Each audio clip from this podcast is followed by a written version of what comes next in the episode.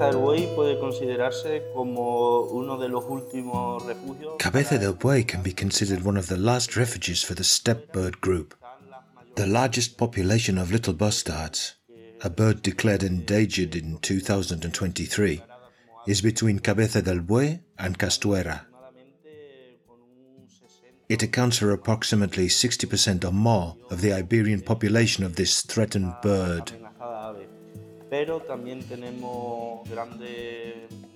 We also have a large number of great bustards, pin-tailed and black-tailed sand grouse, and other birds linked to the steppe group, such as the lesser kestrel and the European roller.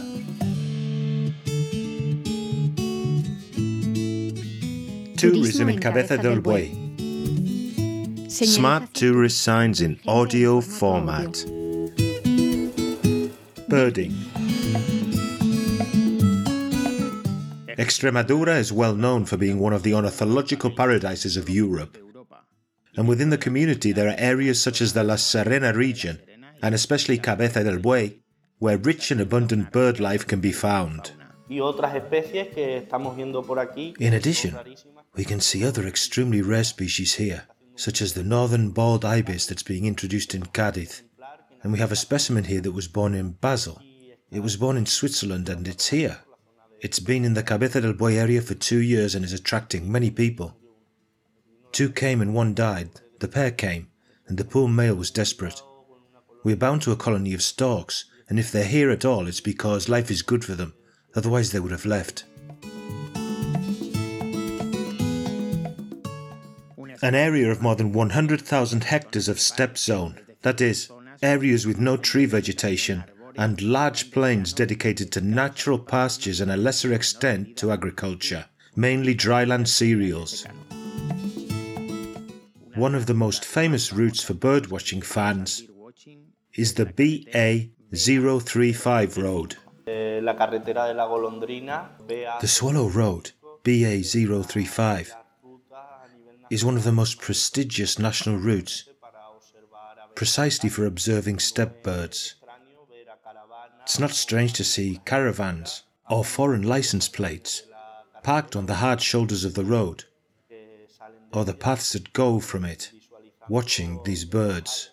This peculiar name comes from its beginnings in the 60s of the last century, when it was created in the form of a track for access to farms from the town of Cabeza del Buey, as well as to connect with the recently built Zújar Reservoir.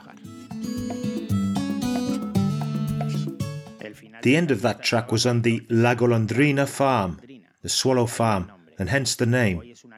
Today it's an asphalted road with long straights, which runs between the town of Cabeza del Buey and La Serena Dam, crossing a huge open space full of ornithological riches. It's one of few roads that does not have power lines or telephone lines, which allows you to enjoy a clean landscape. Nosotros también le llamamos que es una especie de safari porque tú vas desde el coche. We also call it a kind of safari because you go by car along the public road network, watching the birds. Curiously, we also call it Serengeti because of the safaris, due to seeing the birds from the car. Eh,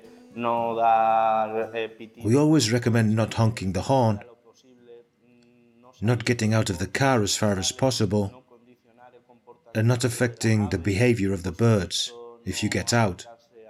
Of course, not approaching nests, and above all, not entering private properties either.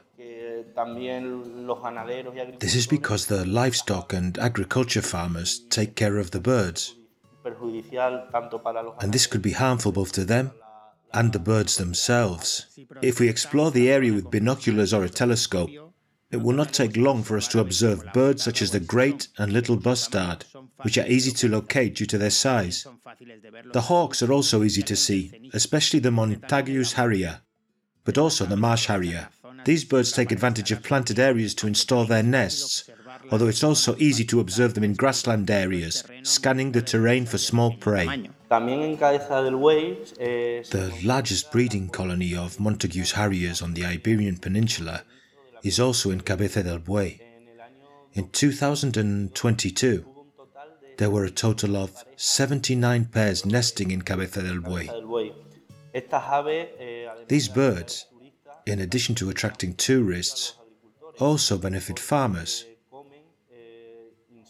because they eat insects, rodents, and other kinds of possible pests. Furthermore, farmers who respect the nests and leave them undisturbed are compensated financially by the government of Extremadura.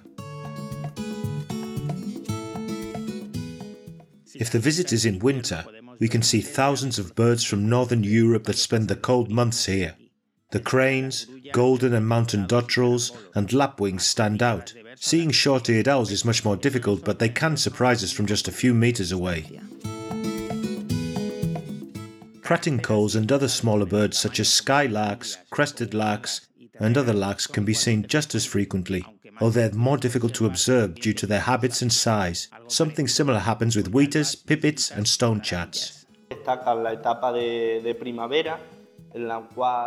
In spring, when almost all the species are in their breeding season, it's easier to see them, and true spectacles occur such as the displays by the bustards which are the males doing a series of dances and showing their plumage. That is, little white balls are seen along the plain in order to attract the females. Another of the spectacles that can be seen in March, April, and May in Cabeza del Buey is the courting by the little bustards. The males spend hours and hours singing, jumping over stones, and flapping their wings in order to attract females.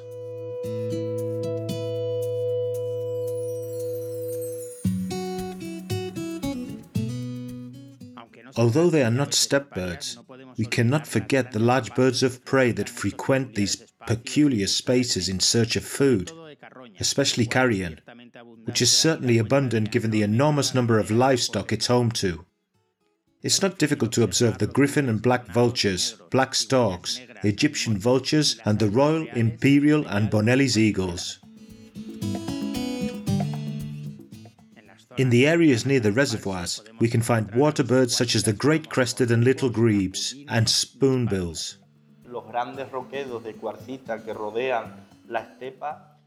The large quartzite rocks that surround the steppe areas house the nests of large birds of prey, such as the golden eagle and Bonelli's eagle.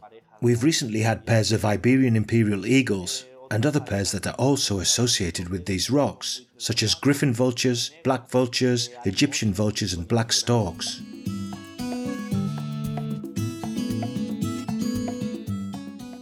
Something different for the more adventurous is to follow the dirt track that leaves at the 15.5 kilometre milestone in an easterly direction, crossing the Pavarosa estate and leading to the area close to Zarza Capilla. We'll definitely be able to observe the most representative birds from the steppe area.